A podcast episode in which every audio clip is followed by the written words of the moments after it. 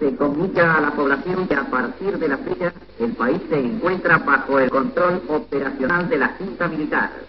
Se recomienda a todos los habitantes el estricto acatamiento a las disposiciones y directivas que emanen de autoridad militar, de seguridad o policial, así como extremar el cuidado en evitar acciones y actitudes individuales o de grupo que puedan exigir la intervención drástica del personal en operaciones.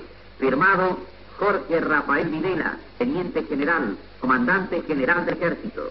Emilio Eduardo Macera, Almirante, Comandante General de la Armada. Orlando Ramón Agosti, Brigadier General, Comandante General de la Fuerza Aérea.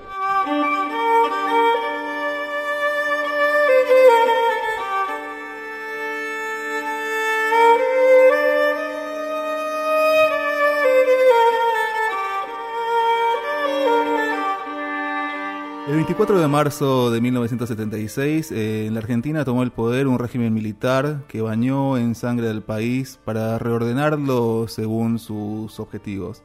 Ese programa se inscribió desde el nombre mismo con el que se bautizaron, Proceso de Reorganización Nacional. Para ello, miles de detenidos de desaparecidos, asesinados, presos y exiliados fueron el resultado de la dictadura. A un año de que se cumpla el aniversario del comienzo de la dictadura, Radio Proa intentará explorar un tema no demasiado profundizado hasta el momento, que es la presencia del arte en los campos de concentración.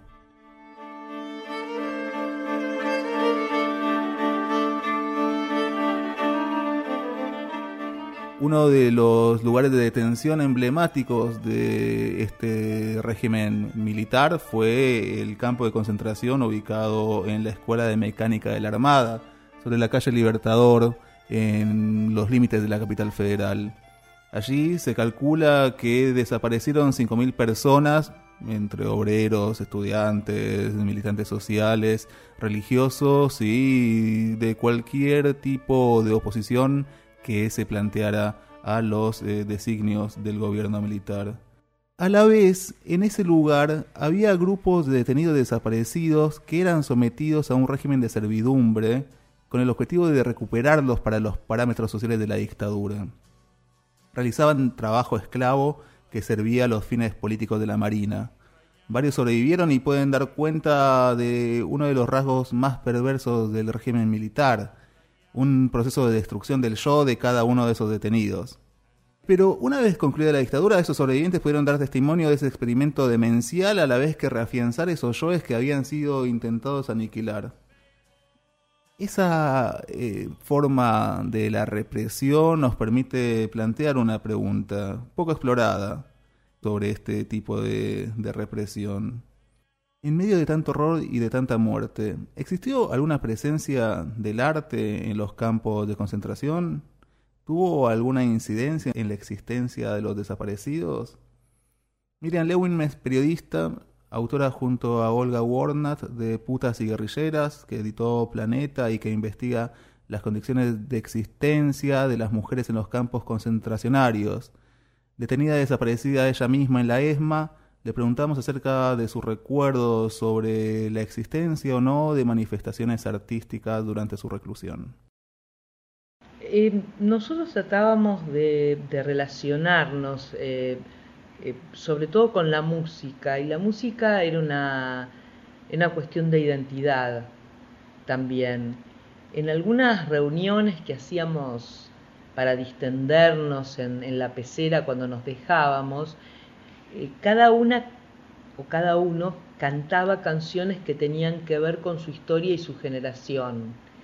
Había algunos que cantaban tango, Pilar Calveiro, por ejemplo, cantaba tangos, em, eh, Alberto Girondo, que había sido criado en Francia y cuya madre, Gloria Alcorta, vivía en París, eh, cantaba canciones en francés el pelado Jaime Dri, eh, algún chamamé con algún zapucay incluido eh, y mm, eh, algunos compañeros del interior cantaban zambas o, cuecas si eran cuyanos y yo cantaba junto con otro compañero que era joven, éramos de los más chicos, como, como yo teníamos más o menos la misma edad, 19, 20, 21, cantábamos canciones de Sui Generis.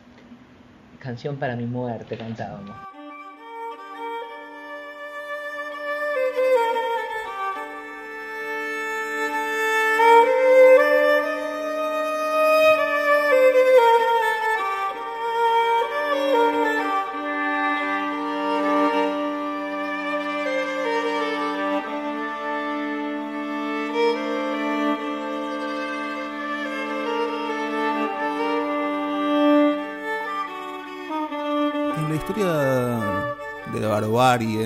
Existen registros de otros campos de concentración en los que se produjo alguna actividad artística. Este poema es una muestra de ello. Dice así, tanto soñé contigo, caminé tanto, hablé tanto, tanto amé tu sombra, que ya nada me queda de ti. Solo me queda ser la sombra entre las sombras, ser cien veces más sombra que la sombra ser la sombra que retornará y retornará siempre en tu vida llena de sol. Este poema fue escrito por Robert Desnos, el más famoso de los soñadores surrealistas, eh, que se llamaban así porque por medio de la hipnosis caían en trance y se dejaban llevar por la escritura automática, quien durante la ocupación nazi militó activamente en la resistencia, publicó libros de poemas y novelas con seudónimo, eh, fue apresado por la Gestapo y deportado a los campos de exterminio de Buchenwald y Teresin, donde murió de tifus unos días antes de la liberación por parte de los aliados. Sobre su cadáver se encontró un último poema que había dedicado en una primera versión a su mujer Yuki, a quien amó locamente como un surrealista. Sus últimos días en Teresín los ocupó en medio de la fiebre y de la muerte que lo rodeaba a perfeccionarlo.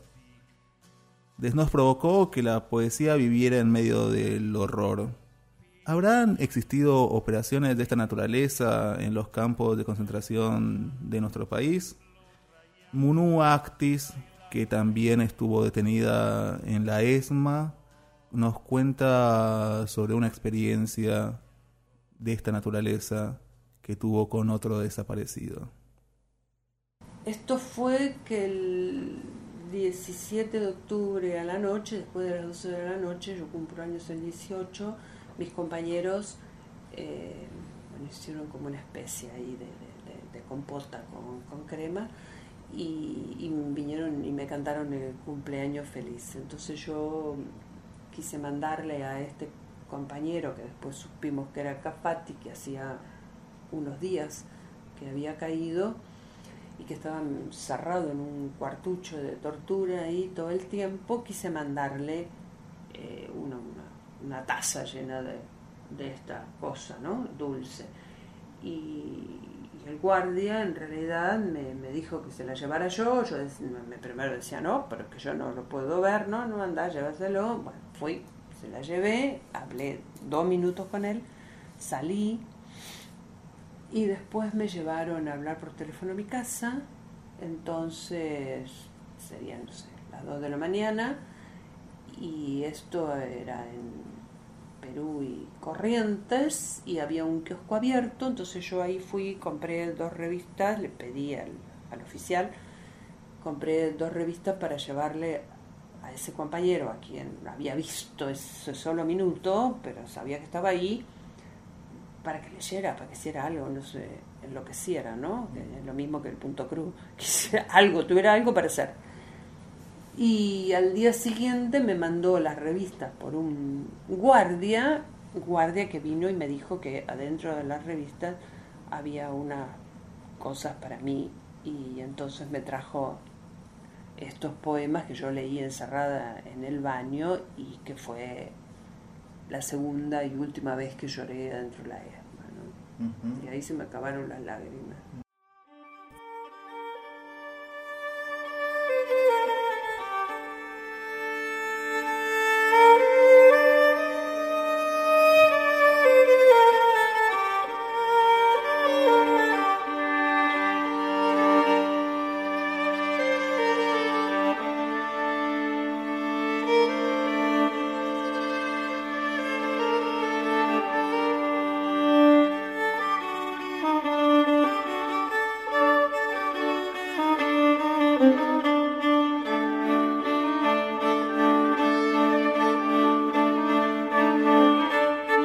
Es el texto que le entregó Jorge Cafati, quien continúa desaparecido, a Munu Actis durante su cautiverio en la ESMA. Primero fue tu voz, entre otras voces, encendiendo el pasillo, iluminándolo. Después tu caminar, tu paso alegre, tus ganas de vivir, de amar, tu canto. Sin conocer tu nombre, esperaba tus ojos, cualquier día, asomándose audaces por la puerta. Cualquier noche con vos se aparecían a perfumar mi patio, el de esta celda, con su celeste fresco de glicinas. ¿Quién sos? Yo quisiera junarte tus rayuelas, tus manchas y tus rondas, tus muñecas, contarles mis picados, mis bolitas, mi barrilete azul, aquella estrella. Después, fuiste creciendo, ¿qué viste? ¿Qué no viste? ¿Qué aprendieron tus pechos? ¿Qué tus manos? ¿Qué bebieron tus ojos? ¿Quién robó sus glicinas? Hoy lo sabes. El humo de las fábricas no se vende al contado en librerías.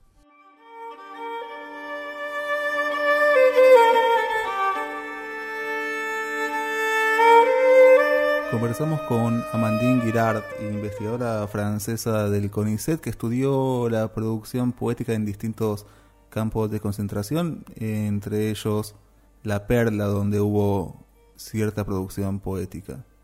En La Perla, que es el campo de concentración de Córdoba, Em, un chico que se llama Rubito ha compuesto, eh, si bien me acuerdo, un, alrededor de 12 poemas que, eh, que él escribió en lo que yo califico de papeles sueltos, es decir, que no son, eh, no tenían como objetivo salir de la cárcel, del campo, no se me entiende, porque viste que había distintos soportes, eran, estaban los caramelitos, los, eh, los podían salir también mediante los cuadernos, las cartas eh, y los papeles sueltos eh, en el campo de concentración La Perla era, es un formato casi inédito porque es de este chico, gracias a este chico tenemos la mayor cantidad de poemas que salieron de esta manera.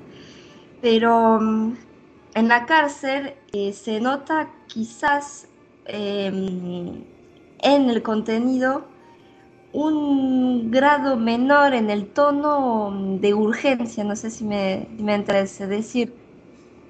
Em, por, ejemplo, el poema de Ana María Ponce, que ella los escribió en la ESMA, o los de Rubito, que los escribió en La Perla, hay como una, una soltura eh, muy grande en la escritura, que no sé si es tan, fuerte en la poesía eh, carcelaria por la supongo yo, eh, por la simple razón de que sabían los presos políticos que eh, los, el personal penitenciario podía leer el correo y podía leer los poemas que salían o a través de los cuadernos, de los cuadernos o a través de las cartas. Cuando en la poesía concentracionaria no muchos pensaban que no iban a salir del campo, o por lo menos no vía, eh, no a través vías em, autorizadas, si, si, me puedo em, expresar así. Poema número uno, Fumando, de detenido desaparecido en el campo de concentración de la Perla, en Córdoba. Prendo un cigarrillo. Mientras lo voy fumando, Lentamente miro cómo se consume, y entre pitada y pitada pienso que al igual que la vida se va consumiendo, y a veces la fumamos tan, tan rápido, sin darnos tiempo a saborearla, otras veces tan lenta que se nos apaga. Por eso nos debemos dar un tiempo que permita saborearla, sin perdernos nada, Sigo fumando lentamente. Cuando le estoy dando las primeras pitadas a mi vida, ya probé las del amor, la mentira, el triunfo y la fatiga, y todavía no sé fumar, ni he podido saborear lo que es una pitada. Pero no me he de alarmar, porque de mi vida me queda mucho por fumar.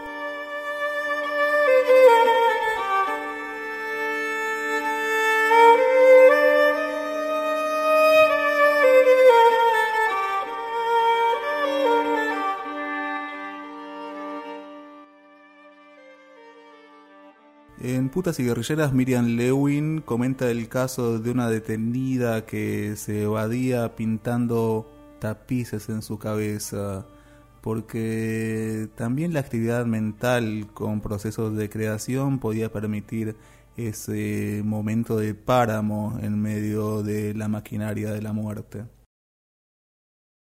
Ese es un testimonio bastante particular, cada uno vive el aislamiento como, como puede y lo supera como puede. Ella dice que le producía mucha inquietud a los, eh, a los represores en el centro clandestino de detención donde ella estuvo recluida, en la cueva, em, cerca del aeropuerto de Mar del Plata, un centro clandestino de detención dependiente de Fuerza Aérea. Ella cuenta que a los represores les inquietaba el no poder ver los ojos, no poder ver las facciones de, los desaparecidos. Eh, y ella sentía que el espacio entre la capucha y su interior era un espacio que le pertenecía y donde desarrollaba eh, una intimidad que incluía imaginarse tapices, tapices de colores, eh, tapices latinoamericanos con motivos eh, indígenas, de los pueblos originarios, que probablemente ella había visto em, en algún momento en su vida y que los recreaba o los creaba mentalmente. Y ahora pienso que yo hacía algo parecido de una manera muy distinta en la celda en la que estaba recluida en el primer centro clandestino de detención en, en el que me tuvieron, en Virrey Ceballos al 600. Em, era una celda muy pequeñita y yo me imaginaba eh, que construía un departamento en el techo de la casa de mi abuela. Entonces me imaginaba eh, por dónde iba a ser la entrada, dónde iba a estar la ventana, cómo iba a ser la vista, eh, qué azulejos les iba a poner, de qué color iban a ser, o sea, era todo una, yo desarrollaba como toda una, cuestión em, estética, ¿no? Eh, mental, porque no, no era que la dibujaba ni nada por el estilo, sino que mentalmente yo construía algo, algo bello, algo, algo amable en, mi interior.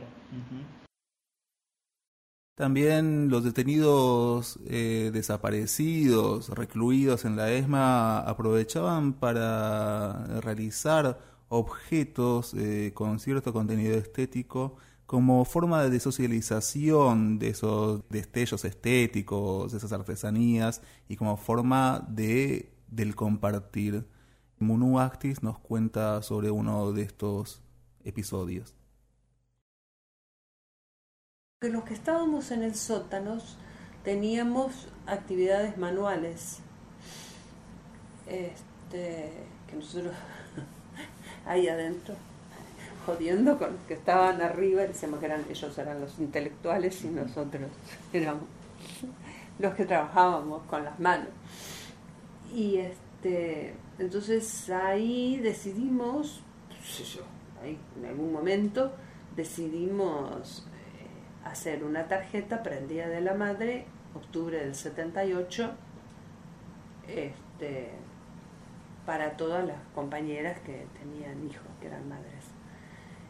Y empezamos a buscar cómo hacerla y se nos ocurrió esto, buscar una imagen de Picasso y luego de buscar el, poema que inmediatamente todos dijimos, durante nueve lunas, todos los conocíamos de Pedroni, buscamos un pedazo de este poema y los compañeros que trabajaban en el laboratorio fotográfico levantaron una cosa, levantaron la otra, la armaron.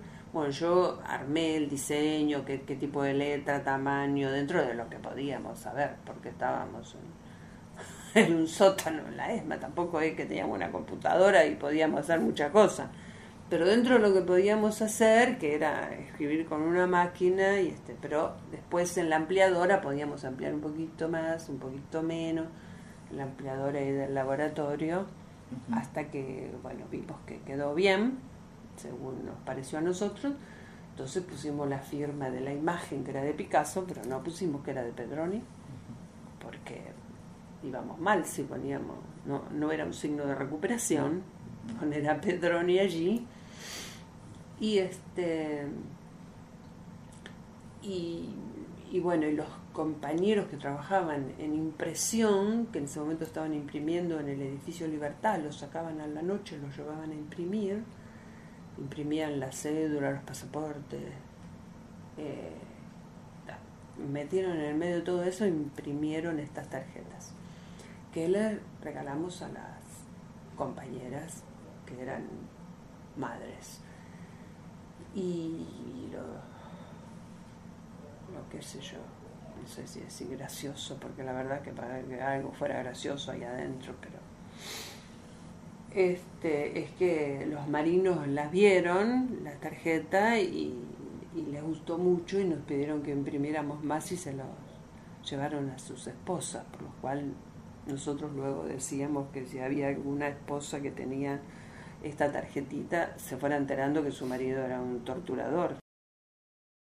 El poema para las madres que habían seleccionado para estas tarjetas de José Pedroni dice así.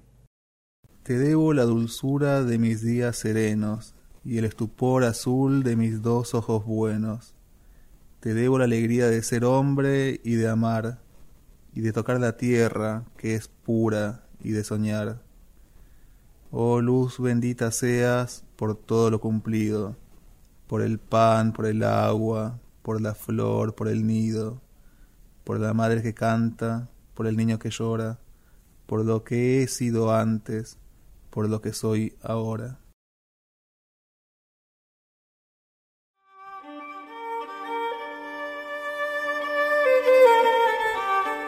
Pero ¿cómo consideraban los mismos presos, detenidos, desaparecidos, a esa producción estética que ellos mismos realizaban. ¿Qué carácter le daban, qué rango le daban a esos momentos de páramo en los que podían traficar una estética distinta a la que los rodeaba? Miriam Lewin y Munu Actis nos cuentan su opinión sobre esto.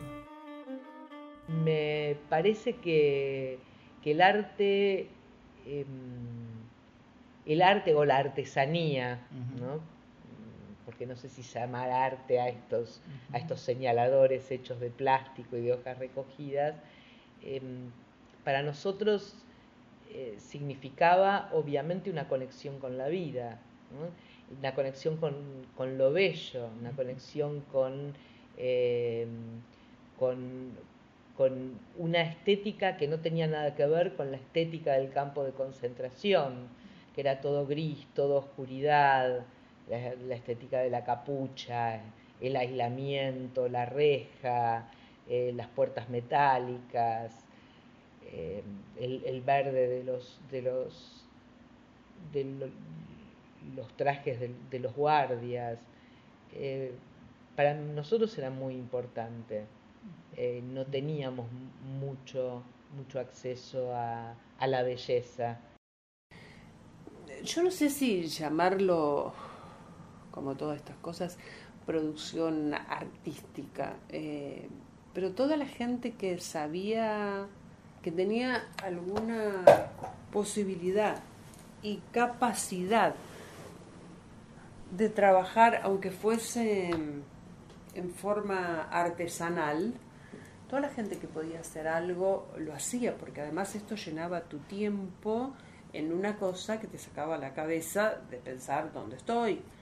Este, esto es así siempre, no solo cuando estás dentro de la ESMA. De hecho, a mí creo que una de las cosas que hecho, anduve como tres años sola huyendo de aquí para allá, de allá para aquí, y creo que siempre digo una de las cosas que me salvó es que durante todo ese tiempo yo sobreviví tejiendo y haciendo tapices. Es una cosa que te lleva la mitad de la cabeza, que no te deja pensar en otra cosa, pero que tampoco te absorbe totalmente, que eh, te, borras de, la, de lo que está pasando alrededor, ¿no? Eso es una cosa entre mecánica y no. Y este y, entonces la gente que, qué sé yo, que tuvo acceso solo a la amiga del pan, hizo cosas con la amiga del pan. Las cosas, como contaba Elisa, tuvieron acceso a se les ocurrió además que gente que no venía del, del artístico, pero se les ocurre como para hacerle regalo a las otras compañeras, como ellas cuentan, hacer esta especie de libritos que era de los diarios, de todos los días recordaban las historietas y vieron todos libritos diferentes con varios dibujitos y se los regalaron a los que estaban tirados en las colchonetas que, que no podían ver ni hacer ver nada. Entonces, pero era una cosa muy mezclada. Yo no sé si llamarle a esto producción artística. Mariana Tello es antropóloga y coordinó en Córdoba una serie de muestras e investigaciones sobre objetos que fueron recuperados del campo de concentración conocido como la Perla. Allí también, como en la ESMA, hubo un proceso según el cual los militares intentaban recuperar a los detenidos desaparecidos para la vida social, según ellos la planificaban, reduciéndolos a la servidumbre. Muchos objetos pudieron ser recuperados de ese campo de concentración y Tello nos cuenta acerca de qué reflexión le produce esa actividad dentro del campo de exterminio. Hay una cosa que más que evasión, hay una cosa que está muy desdibujada dentro del campo que es el futuro. O sea, el futuro era un segundo a segundo, ¿no? Ni siquiera un minuto a minuto, ¿no? Y pensar en hacer algo tenía que ver con pensar en un plan para hacer algo. Entonces, esta es mi interpretación, no es que la persona te lo puedan decir así tampoco. Eh, tiene que ver con, con restituirse a sí mismo un proyecto, ¿no? Poder pensar en, en esa continuidad rota, ¿no? Por, por la amenaza de muerte constante. Y tiene que ver con cuestiones, para mí es muy de antropóloga lo que te voy a decir, porque la circulación de los objetos es un tema clásico en la antropología, ¿no? Y lo que hace es mostrarte relaciones sociales, de reciprocidad, de, de, contratos, ¿no? Que hay.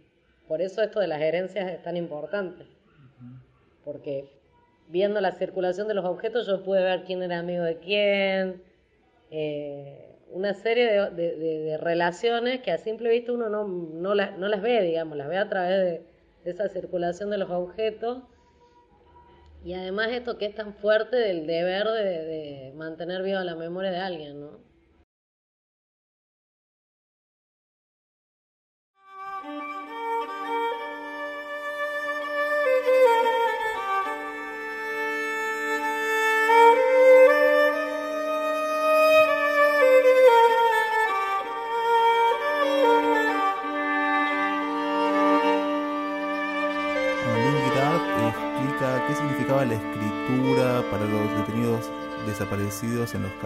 De concentración? Primero, la escritura eh, era una forma de, eh, como se dice, em, reencontrarse con su intimidad, es decir, el ser que había sido destruido, torturado, entonces era una forma también de recomponerse y sobre todo de eh, escaparse con la mente, el hecho de salir de la celda mediante la escritura o mediante cualquier cosa que pueda inspirar poder ver un pedazo de cielo a través de la ventana, ya eso era increíble. Y hacerlo mediante la poesía era también eh, una forma muy, eh, muy usada, muy utilizada para eh, pensarse en el afuera, porque cuando un preso escribía un poema sobre su pueblo, realmente se sentía en su pueblo y realmente era una cosa que les hacía bien, porque a, muchos, a muchos poetas de la cárcel yo les preguntaba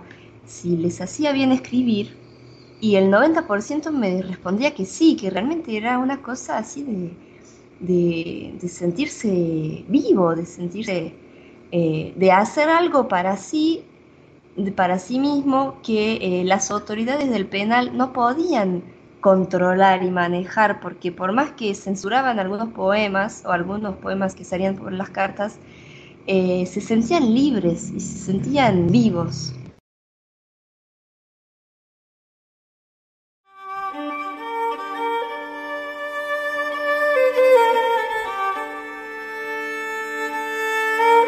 Como podemos apreciar, arte manifestaciones artísticas o artesanales realizadas por los detenidos desaparecidos de los campos de concentración argentinos durante la última dictadura.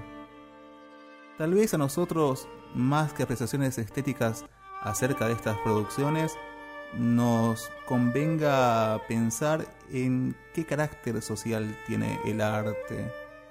Tal vez se pueda pensar, como estos casos demuestran, que estas manifestaciones artísticas no solamente permitían la construcción de un remanso en medio del horror, sino que también permitían la reafirmación del yo mientras los dispositivos de dominación del poder intentaban doblegar la subjetividad de los detenidos.